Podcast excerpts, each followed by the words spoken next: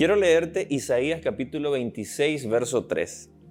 Tú guardarás en completa paz a aquel cuyo pensamiento en ti persevera, porque en ti ha confiado. Esta es una promesa que Dios nos da cuando realmente ponemos toda nuestra confianza en Él. Cuando dice de perseverancia y que nuestros pensamientos estén firmes en Él, tenemos que recordar que nosotros somos lo que pensamos.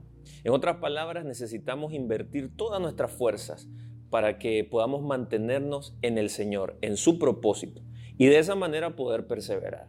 Lo práctico de este verso para usted y para mí el día de hoy es que nosotros cada vez más podamos confiar en lo que la palabra del Señor dice, traerlo a nuestra vida, aplicarlo de manera eh, viva en cada ámbito de lo que nosotros estamos desarrollando y podremos ver los resultados. Muchas veces estamos haciendo oraciones, pidiéndole al Señor para que solucione nuestros problemas, pero quizás no estamos dispuestos a permanecer en su verdad. Creo que este es un llamado que el Señor está haciendo a nuestra vida para que realmente desarrollemos una confianza con Él. Y eso solo se logra cuando pasamos tiempo en oración, cuando le buscamos a través de la adoración y por supuesto cuando meditamos en la palabra profética más segura. Entonces hay una versión que dice, al de firme propósito guardarás en perfecta paz porque en ti confía. Perseverar tiene que ver con mantenernos con un mismo objetivo, caminando en una misma dirección.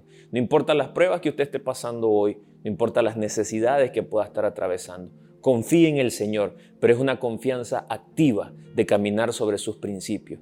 Recordemos que todo lo que nosotros sembramos, sobre eso vamos a cosechar. Así que cobre ánimo el día de hoy y persevere en el Señor, porque ahí es donde va a encontrar la paz no en el mundo. Las situaciones no las podemos cambiar, pero sí podemos cambiar la perspectiva desde donde las estamos viendo. Que el Señor le bendiga y que el Señor le fortalezca.